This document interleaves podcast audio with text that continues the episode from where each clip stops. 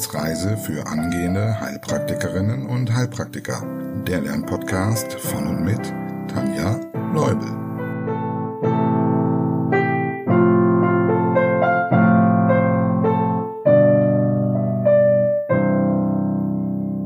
Hallo und herzlich willkommen zu Folge Nummer 82. Nach der großen Wiederholung zum Thema Atmung starten wir heute mit einem neuen großen Block. Die nächsten Folgen wird uns das Thema Verdauung beschäftigen. Und zwar von Anfang bis Ende. Hier könntest du also sagen, vom Mund bis zum After. Und bevor wir starten, gibt es Grund zu feiern. Und zwar ganz schön viel Grund zu feiern, denn einige Coaches sind keine Coaches mehr. Nein, das ist natürlich nicht der Grund zu feiern, sondern natürlich, dass Sie die Prüfung bestanden haben.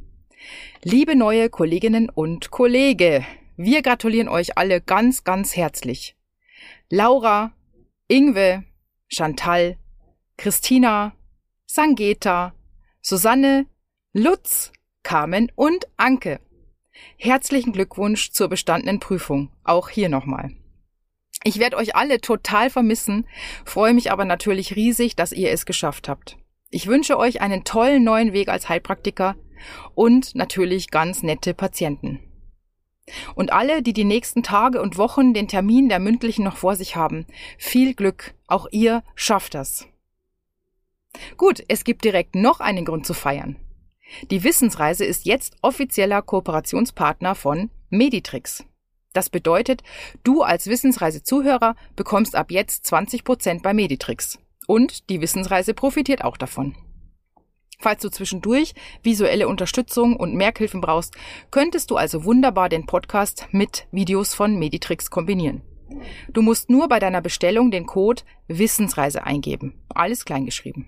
Fantastisch, oder? Und falls du nicht selber suchen willst, setze ich den Link auch in die Show Notes. Du kennst Meditrix noch nicht? Dann eine ganz kurze Erklärung. Meditrix wurde ursprünglich für Mediziner ins Leben gerufen, damit sie sich die Dinge besser merken können. Es gibt zu so ziemlich allen Erkrankungsbildern, Infektionskrankheiten oder zum Beispiel auch zum Immunsystem Videos. Diese Videos sind kurze Zeichentrickvideos mit Verknüpfungen zum Stoff, ähnlich wie unsere Cholera-Folge in den Extra-Folgen. Mittlerweile haben einige HP-Schulen auch schon Zugänge für ihre Schüler. Und nun gibt es eben endlich auch eine Kooperation mit der Wissensreise. Ich finde es super, denn für mich passt das einfach genial zusammen. Ich habe damals selbst mit Meditrix gelernt und auch noch heute Bilder davon im Kopf. Zum Beispiel den alten Mann mit den Sternen um den Kopf und dem verbundenen Knie bei der Neuroborreliose. Ja, ich gebe zu, kurz vor der Prüfung habe ich die Videos auf 1,5-facher Geschwindigkeit gehört. Markus hat sich totgelacht, aber vielleicht kennst du das ja auch. Aus jeder Sekunde das meiste rausholen, denn der Tag der Tage rückt einfach immer näher. So, und nun natürlich noch ein Riesendank an die neuen Wissensreise-Community-Mitglieder. Maria, Susanne, Luise, Christina, Heiko, Vera, Britta, Annabelle, Schule, Liesel, Silvia, Susanne, Claudia, Anne, Bernd, Andrea und noch eine Christina. Herzlich willkommen auf unserem Schiff und ganz großen Dank für eure Unterstützung. Vielleicht lerne ich die ein oder andere ja schon am Montag bei unserem Treffen kennen. Beziehungsweise, wenn der Podcast rauskommt, dann war das Treffen schon. Und als letzter organisatorischer Hinweis, alle, die in den letzten Wochen keinen Termin für ein Coaching erhaschen konnten, ab Mitte Dezember stehen die Chancen wieder besser. Falls du dir also auch ein wenig Unterstützung auf deinem Weg zur Prüfung wünscht, schau gerne auf meine Homepage und buche dir einen kostenlosen Kennenlerntermin. Dann schauen wir, ob und wie ich dir helfen kann. Du findest sie unter www.tanjas-naturheilkunde.com. Okay, jetzt aber los in neue Gewässer. Verdauung. Was gehört überhaupt alles zum Verdauungssystem? Eine Definition wäre, dass zum Verdauungssystem alle Organe gehören, die dazu dienen, die Nahrung aufzunehmen, sie zu zerkleinern, weiterzuleiten und letztlich in verwendbare Nährstoffe umzuwandeln. Auch die Verdauungsdrüsen sind nicht zu verachten, also die Speicheldrüsen, die Magendrüsen, Darm- und Pankreasdrüsen und unsere größte Drüse im Körper, nämlich die Leber. Aber eins nach dem anderen. Wenn du ganz oben anfängst, wäre da zunächst einmal der Mund. Stell dir mal vor, du beißt in einen saftigen, schönen Apfel. Wie geht es damit weiter? Genau, er rutscht nach dem Mund in den Rachen, dann durch die Speiseröhre in den Magen. Von dort wird der Speisebrei in den Dünndarm abgegeben und alles, was dort nicht gebraucht wird, geht durch den Dickdarm in das Rektum, wo es dann schließlich über den Anus den Verdauungskanal wieder verlässt. Was auf dieser Reise schon mal wichtig ist zu wissen, alles, was sich innerhalb dieses Verdauungsrohrs befindet, also wenn du dir das mal vorstellst, vom Mund bis zum Anus, das ist eigentlich ein langes Rohr mit einer Aussackung, nämlich dem Magen. All das gehört nicht zu unserem Körper. Im Prinzip haben wir also einen Verdauungsschlauch mit einer oberen Öffnung, also den Mund, und einer weiteren Öffnung unten, den Anus. Und im besten Fall gelangen nur die Stoffe aus diesem Rohr in den Körper, die wir auch wirklich benötigen. Aber dazu dann auf jeden Fall mehr beim Thema Darm.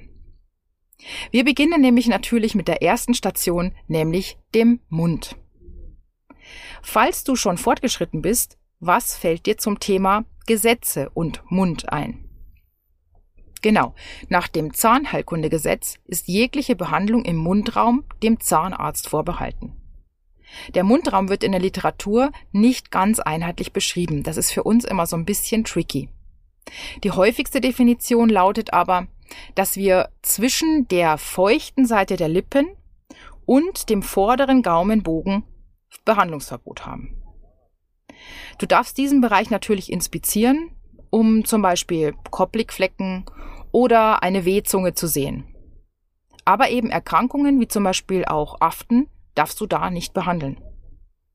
Na, wozu gehören die Koplikflecken? Genau, zu Masern. Und die Wehzunge? Sehr gut, zu Typhus natürlich. Also, was ist hinsichtlich des Mundes für den Verdauungsvorgang wichtig? Neben den Lippen auf jeden Fall die Zähne, aber auch die Zunge und die Speicheldrüsen. Beginnen wir mit der Zunge. Sie erkennt die Nahrung und hilft durch ihre Bewegungen bei der mechanischen Zerkleinerung mit. Natürlich sitzen auch die Geschmacksrezeptoren auf der Zunge. Weißt du, welche Geschmacksrichtungen wir wahrnehmen können? Das wäre salzig, süß, sauer, bitter und umami. Und manchmal liest man noch, wir hätten auch Geschmacksrezeptoren für fettiges. Umami kennst du noch nicht? Es ist dieser würzige, herzhafte Geschmack, der vor allem in Verbindung mit salzig dann auch gut wahrzunehmen ist. Und jetzt machen wir ein bisschen auch eine Verknüpfung zur Neurologie. Also falls du die Hirnnerven schon gelernt hast, dann überleg doch mal eben, welche Hirnnerven sind für die Sensorik der Zunge wichtig. Die vorderen zwei Drittel der Zunge werden vom Nervus facialis, der Nummer 7, innerviert. Und das hintere Drittel, auf dem insbesondere die Geschmacksknospen für bitter sitzen, vom Glossopharyngeus, der Nummer 9. Und das ist auch eine gute Überleitung zu den Speicheldrüsen, denn auch sie werden von diesen beiden Nerven innerviert. Im Mundraum haben wir drei große Speicheldrüsen, die paarig angelegt sind, und zusätzlich viele kleine verteilte Speicheldrüsen. Wichtig für dich zu kennen sind auf jeden Fall die drei großen. Die Unterzungenspeicheldrüse, der Fachbegriff dafür lautet Glandula sublingualis, die Unterkieferspeicheldrüse, das wäre die Glandula submandibularis und die Ohrspeicheldrüse, die Glandula parotidea oder kurz Parotis. Es handelt sich um sogenannte exokrine Drüsen. Sie haben einen Ausführungsgang und darüber geben sie ihr Sekret, nämlich in diesem Fall den Speichel ab. Welcher Teil des vegetativen Nervensystems ist wichtig für die Verdauung? Genau, der Parasympathikus. Die parasympathischen Teile der beiden Hirnnerven 7 und 9 sorgen also dafür, dass die Speicheldrüsen viel wässrigen Schleim produzieren. Der Sympathikus, unser Kampf- und Fluchtnerv, aktiviert so ziemlich vieles, aber eben nicht das Verdauungssystem. Im Falle einer Flucht vor dem berühmten Säbelzahntiger wäre es einfach hinderlich, wenn die Verdauung einsetzt. Die Skelettmuskulatur und die Atmung sind hier viel wichtiger, um zu überleben. Wenn du also in deiner Heilpraktikerprüfung sitzt, nimm dir genug zu trinken mit. Spätestens dann wirst du nämlich erfahren, wie es ist, wenn der Sympathikus überhand nimmt und deinem Mund einer Wüste gleicht. Also letzter Satz zur nervalen Versorgung. Die vorderen Speicheldrüsen, also die Glandula sublingualis und die Glandula submandibularis, werden genau wie die vorderen zwei Drittel der Zunge vom Nervus facialis versorgt. Die dahinterliegende Glandula parotidea wird dann wahrscheinlich von wem innerviert? Genau, vom Nervus glossopharyngeus. Okay, jetzt aber genug zu den Nerven. Schauen wir uns noch kurz die Aufgaben des Speichels an. Er sorgt auf jeden Fall dafür, dass die Nahrung gut durchmischt wird und dass sie geschmeidig durch das Verdauungssystem rutscht. Außerdem ist schon im Mund ein Enzym im Speichel der Ohrspeicheldrüse enthalten, nämlich die Alpha-Amylase. Sie sorgt dafür, dass schon im Mund damit begonnen wird, lange Kohlehydratketten zu verkleinern. Den Effekt kennst du vielleicht? Wenn du lang genug auf einem Stück Brot rumkaust, dann wird es relativ süß im Mund. Dann hat die Amylase nämlich ihre Aufgaben begonnen. Und noch eine letzte Besonderheit zu der Parotis. Vielleicht ist sie dir beim Thema Infektionskrankheiten schon einmal über den Weg gelaufen. Genau. Das Mumps-Virus befällt vor allem die Glandula parotidea. Falls du Mumps noch nicht bearbeitet hast, wir werden uns Mumps nächste Woche in der Exklusivfolge anschauen. Okay, sobald die Nahrung also gut klein gekaut ist, kann sie geschluckt werden. Das passiert wie folgt, sobald die Zunge einen Bissen nach hinten gegen den weichen Daumen drückt, wird der Schluckreflex ausgelöst. Und so gelangt dann die Nahrung in den Pharynx. Und die Anteile des Pharynx, die kennst du ja bestimmt noch vom Teil Atmung, oder? Drück mal kurz auf Pause und wiederhole laut für dich. Der Pharynx besteht aus drei Anteilen, nämlich der Naso- oder Epipharynx, der ist nur für die Atmung zuständig und hat daher nichts mit der Verdauung zu tun. Außer dass natürlich Geschmack, das haben wir vorhin bei den Geschmacksknospen gar nicht dazu gesagt, auch die Nase einen großen Anteil hat. Das kennst du, wenn du erkältet bist, dann schmeckst du vielleicht auch nichts, weil einfach das Riechorgan nicht funktioniert. Aber für den Pharynx, für die Verdauung ist jetzt wichtig der Mesopharynx. Der hat nämlich beide Anteile, also der ist für die Atmung und für die Nahrungsaufnahme wichtig. Und aus diesem Mesopharynx gelangt dann äh, die Speise in den Hypopharynx und von da dann in die Speiseröhre, nämlich den Ösophagus. Der Pharynx hat hinsichtlich der Verdauung nur zwei Aufgaben. Zum einen transportiert er mit seiner Muskulatur den Speisebrei weiter und zum anderen fügt er Schleim, also Mukus, hinzu, damit er gut rutscht. Und dafür besitzt der Pharynx, übrigens wie auch die Mundhöhle, ein mehrschichtiges unverhorntes Plattenepithel und auch muköse Drüsen. Die nächste Station wäre also jetzt der Ösophagus oder eben die Speiseröhre. Auch sie hat nur eine Aufgabe, nämlich den Weitertransport des Nahrungspreis Richtung Magen. Allerdings war der Ösophagus noch nicht Thema im Podcast und deshalb besprechen wir ihn nun einmal mit unserer Organstruktur. Falls du schon fortgeschritten bist, mach das gerne im Vorfeld mal selbst. Die Lage. Der Ösophagus beginnt am Unterrand des Ringknorpels vom Kehlkopf und endet dann circa 25 bis 30 Zentimeter weiter unten an der Einmündung in den Magen. Den Teil am Übergang vom Rachen nennt man Ösophagusmund oder auch oberer Ösophagus-Sphinkter. Sphinkter ist übrigens in der Anatomie oft ein Ausdruck dafür, dass man einen Ringmuskel hat, der etwas verschließt. Aber dazu kommen wir später nochmal. Ja, von diesem Ösophagusmund zieht er also zwischen der Luftröhre, der Trachea und der Wirbelsäule, der Columna vertebralis, in den Thorax. Weitere Nachbarn sind dann die Aorta, die rechte Lunge, der linke Vorhof, auch ganz wichtig, denn wenn der zum Beispiel vergrößert ist, könnte es zu Schluckstörungen kommen. Das Zwerchfell, wo der Ösophagus durch den Hiatus Ösophagus durchgeht, also das ist eine Mündung im Zwerchfell oder ein, eine Öffnung könnte man sagen, um dann letztlich im Magen zu münden. Wie ist die Speiseröhre aufgebaut? Es ist ein Muskelschlauch und dieser Muskelschlauch hat einen Durchmesser von ungefähr 1,5 bis 2 Zentimetern.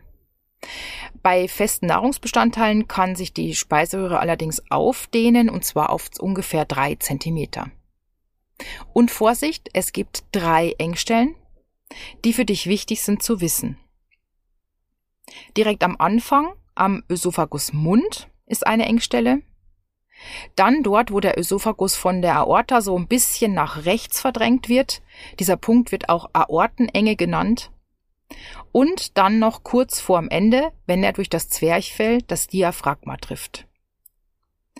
Ganz kurzer Schwank für die Fortgeschrittenen. Kommen dir diese drei Engstellen bekannt vor? Genau, bei den Harnleitern ist es ähnlich. Okay, schauen wir uns mal den Wandaufbau an. Der Wandaufbau des Ösophagus ähnelt dem des übrigen Verdauungstraktes. Es gibt innen eine Tunica mucosa, darunter die Submucosa, also nochmal so eine kleine Schicht unter der Schleimhaut. Dann kommt die Tunica muscularis, also die Muskelschicht, und außen die Adventitia. Die Tunica mucosa besteht auch hier wieder aus mehrschichtigem Plattenepithel, was uns auch gleich nochmal begegnen wird. Und vielleicht ganz kurz, wie sollst du dir merken, mehrschichtiges, einschichtiges Plattenepithel?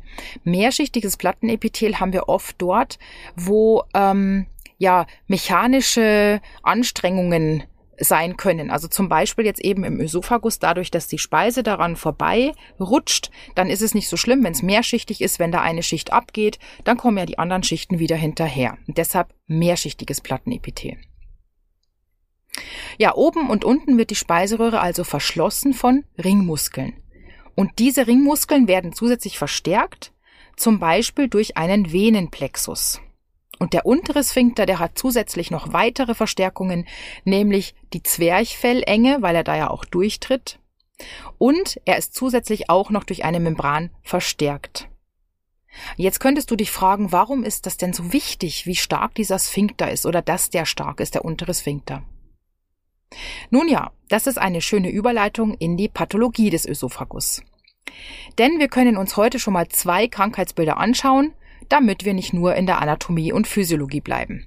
Also, los geht's. Wenn der untere Sphinkter nicht richtig funktioniert, was passiert dann? Genau, es fließt Mageninhalt zurück. Man spricht auch von einem Reflux.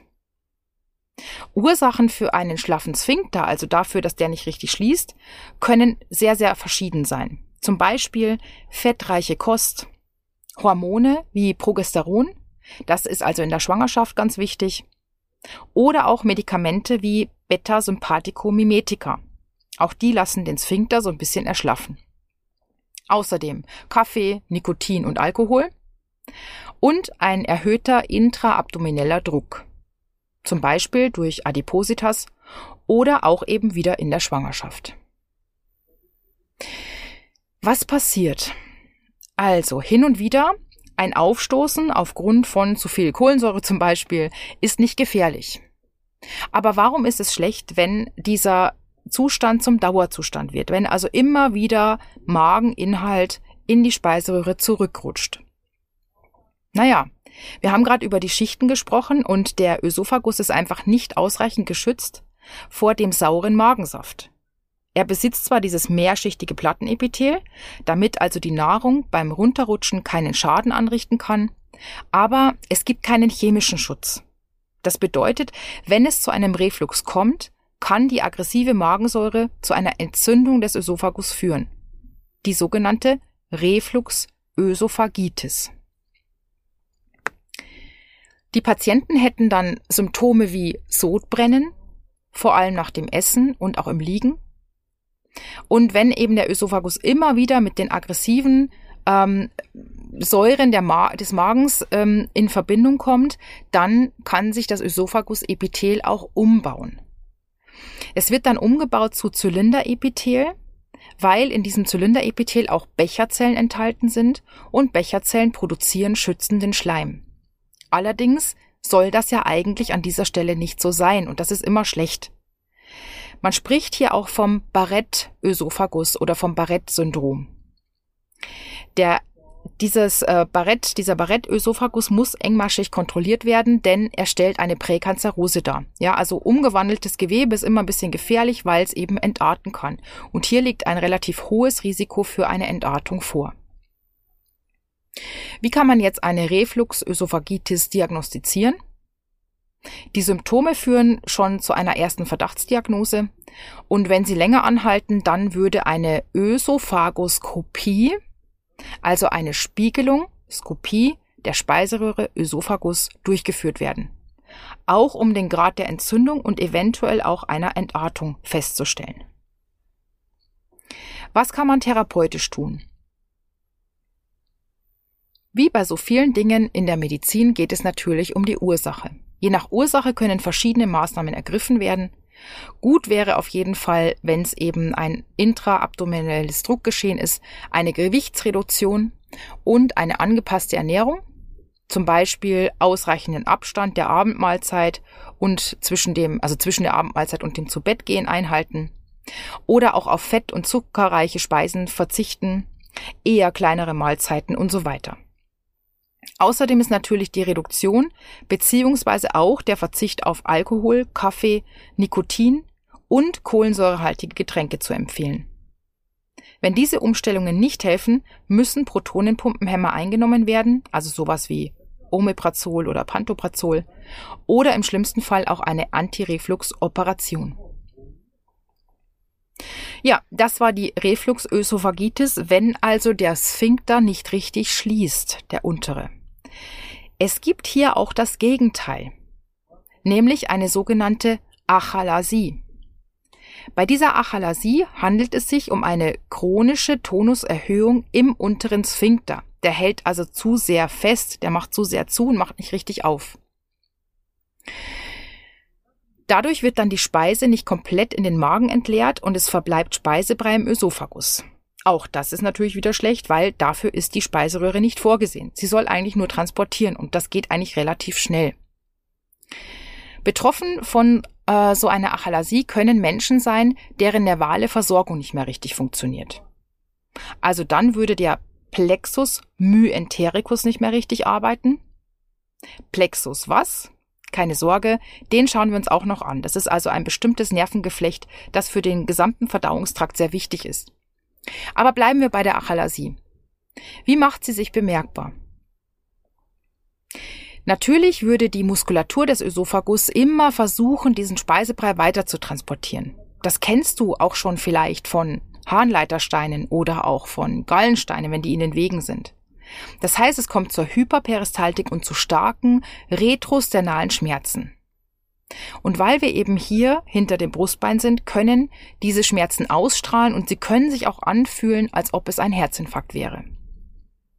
Außerdem kann es zu Schluckstörungen kommen, zur Regurgitation, also dass das Essen wieder hochkommt, in den Mund kommt, und zwar unverdaut, und auch zur Aspiration, dass also Speise in den Luftweg gelangt. Dann hätten wir auch wieder die Gefahr der Aspirationspneumonie. Außerdem kann der Ösophagus, der Ösophagus sich weiten und durch die ständig vorhandenen Nahrungsreste könnte dann auch hier letztlich ein Karzinom begünstigt werden. Dadurch, dass die Nahrung nicht so richtig in den Magen gelangt, äh, ist ein weiteres Symptom auch eine Gewichtsabnahme. Diagnostisch gibt es einen Schluckversuch, bei dem gleichzeitig geröntgt wird. Also da wird ein bestimmter Brei gegeben, der ist eben äh, äh, angereichert mit einer Substanz, die man gut röntgen kann. Und dann schaut man, wo ist dieser Brei abgeblieben? Befindet der sich im Ösophagus und wenn ja, wie viel und wie hoch geht das? Außerdem kann natürlich auch hier wieder eine Spiegelung der Speiseröhre gemacht werden. Überleg mal eben, ob dir das Wort noch einfällt. Genau, eine Ösophagoskopie.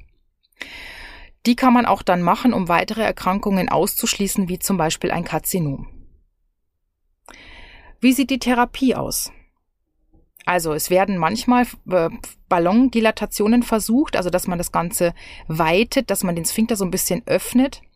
Oder ein Nervengift wird injiziert in den Sphinkter. Na, welches Nervengift fällt dir ein? Genau, das Botulinumtoxin. Genau das, was ja auch Botulismus auslösen kann. Du hast richtig gehört. Ja, eventuell muss auch die Sphinktermuskulatur operiert werden. Und wenn der Ösophagus so sehr ausgeweitet ist, dass er den Speisebrei nicht mehr weiter transportieren kann, dann müsste er auch ersetzt werden, zum Beispiel durch ein Stück Dickdarm. Okay, ich glaube, das reicht erstmal für deine grauen Zellen. Ich freue mich wie immer über E-Mails, Nachrichten, wenn du den Podcast weiterempfiehlst oder wenn du ein kostenloses Kennenlerngespräch für dich reservierst.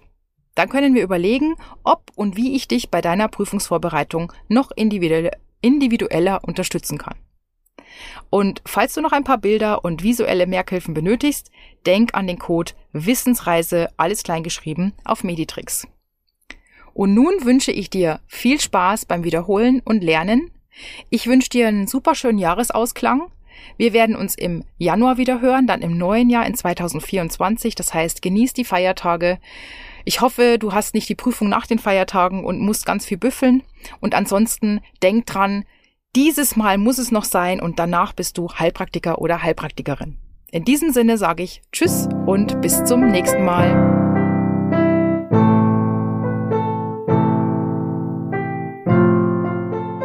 Das war eine Etappe auf der Wissensreise für angehende Heilpraktikerinnen und Heilpraktiker. Der Lernpodcast von und mit Tanja Leubel.